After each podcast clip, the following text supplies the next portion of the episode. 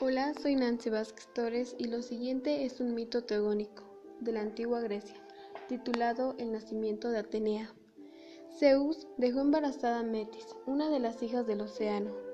Sin embargo, un día se enteró de una profecía que señalaba que tendría hijos más poderosos que él, por lo que Zeus optó por matar a Metis y devorar a sus hijos. Pero el estado de Metis estaba tan avanzado que siguió el proceso de gestación. Un día, Zeus sufrió un fuerte dolor de cabeza.